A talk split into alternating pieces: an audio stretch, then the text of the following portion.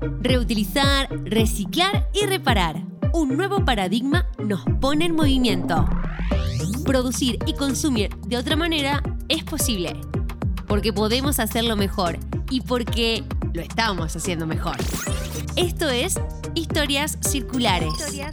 Un podcast donde todo lo que va, vuelve.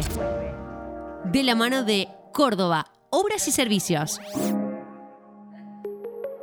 Está bueno cuando es una pata de una silla y se transforma en un pájaro, en alguna otra forma que va en contrario de lo que es la forma en sí.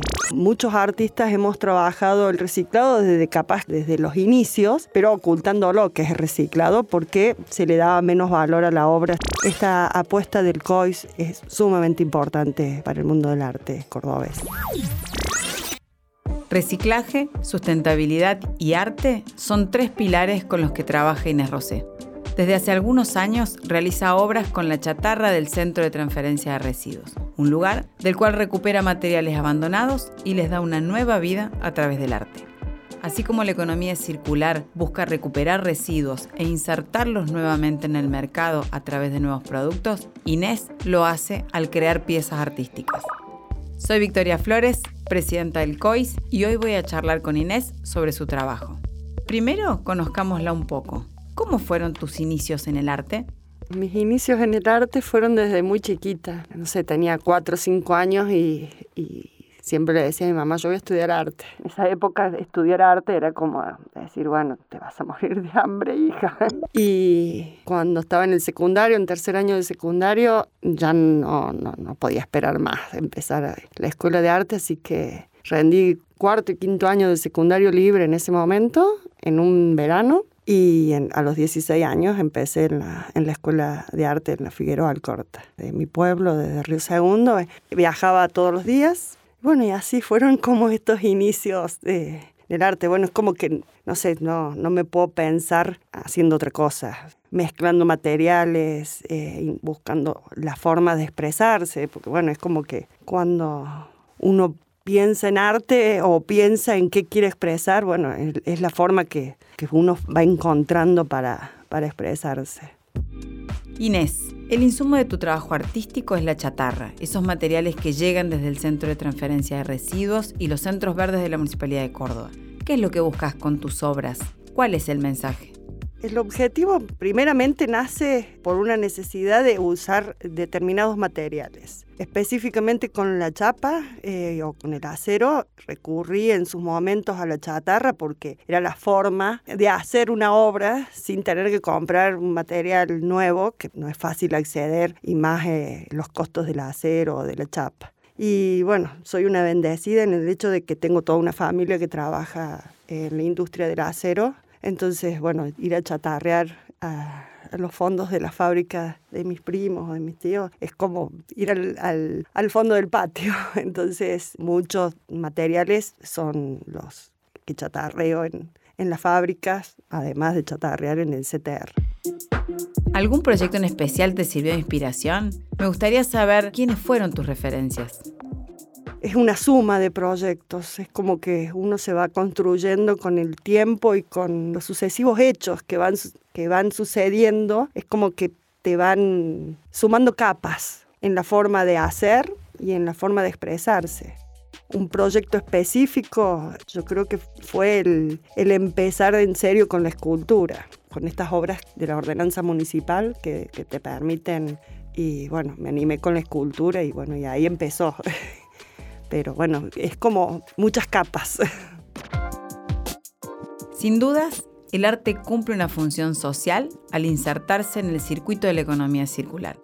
Desde la perspectiva artística, ¿qué te aporta el uso de la chatarra como herramienta de trabajo? El utilizar objetos encontrados o rezagos de la industria no solamente es darle una nueva vida a, ese, a esos objetos o a esos pedazos de forma, sino de que realmente están hablando, están hablando y uno empieza a encontrarle formas. Entonces es como si tuviera que empezar una obra de cero sin, sin utilizar rezagos o objetos encontrados o chatarra, creo que no, me sería mucho más difícil. El ir a, buscar estos, estas formas es como que ya empiezan a, dialogar y, el poder ensamblar, ensamblarla es un desafío creativo que me gusta emprender soy una juntadora compulsiva, ¿sí? Mi taller, bueno, una chacarita, junto cartones, junto CD viejo, junto todo maderita, madera y voy, es, más, voy en el auto y veo algo y paro y junto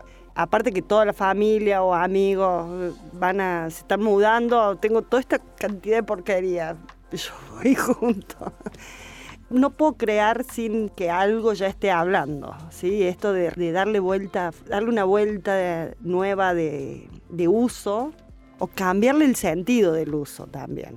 Está bueno cuando es una pata de una silla y se transforma en un pájaro, en alguna otra forma que va en contrario de lo que es la forma en sí. En este viaje a través del mundo del arte, imagino que conociste y te vinculaste con mucha gente. ¿Quién te ayudó o enseñó cosas importantes? Esos cruces de camino, que son esas sorpresas de la vida. Yo trabajo en la Universidad Provincial y estábamos llevando adelante con el COIS un proyecto y bueno, necesitaban con urgencia llevar unos presentes a Buenos Aires. Entonces me contacta Nicolás y me dice, mira, para el lunes necesito llevar obsequios a Buenos Aires. Entonces me puse el fin de semana en esta cosa de, bueno, meter mano y empezar a hacer ensambles y, juntar y armar. Así que bueno, ahí empezó estos primeros contactos con el COI, no desde lo profesional, desde la universidad, sino desde mi profesión. La verdad que son muchísimas, muchísimas las personas, desde docentes, actores y personas importantes en el, mundo del arte que, han colaborado. Nombrar a uno quedaría muy en ausencia de tantos otros, ¿sí? pero son muchísimas la gente. Y en este momento en particular, la oportunidad que brinda el COIS a muchos artistas de poder poner en valor la obra y el reciclado, porque también como muchos artistas hemos trabajado el reciclado desde capaz que desde, los inicios, pero ocultando lo que es reciclado porque se le daba menos valor a la obra si era reciclado. Y yo creo que esta apuesta del COIS es sumamente importante para el mundo del arte cordobés. Para vos que estás en el mundo del arte trabajando con el reciclado, ¿Cuál crees que son los desafíos más relevantes en términos de sustentabilidad que tenemos como seres humanos? Y es un gran desafío para la humanidad y desde lo local comprometernos en, este, en, esta nueva apuesta de que todo tiene una, una doble vida. No, no todo se puede tirar desde la ropa hasta el plástico que, tiramos todos los días adentro del tarro de la basura. Todo tiene una doble vida y un doble significado. Y cuánto más valor tiene cuando estamos cuidando a nuestro propio ambiente, a nuestro propio medio. Y yo creo que es un súper mensaje que se puede trabajar utilizando el arte o utilizando el día a día cuando estamos cocinando y en vez de tirar lo resignificamos o lo ponemos en la bolsa correspondiente. Inés hace referencia a la importancia de formalizar el circuito de la economía circular como uno de los desafíos pendientes. Formalizar el, circuito, porque tenemos el que tiene las tapitas, pero por ahí no tiene, para nosotros poder hacer ese producto con, esas, con esa cantidad de tapitas, también necesitamos facturarlo o ponerlo dentro de la cadena de valor. Entonces, eso sería muy importante que se vayan sumando y animándose que bueno, eso también está eh, fortaleciendo el COIS dentro de la economía circular, con los CTRs y, demás, pero formalizar el, el circuito. Y para terminar, ¿qué le dirías a alguien que está empezando en esto del arte y la economía circular? Mirándonos de acá 10 años, no hay posibilidades de no utilizar el reciclado, ya sea de reciclado del material que sea. Somos unos compulsivos generadores de basura y esa basura sí o sí tiene que tener una nueva vida.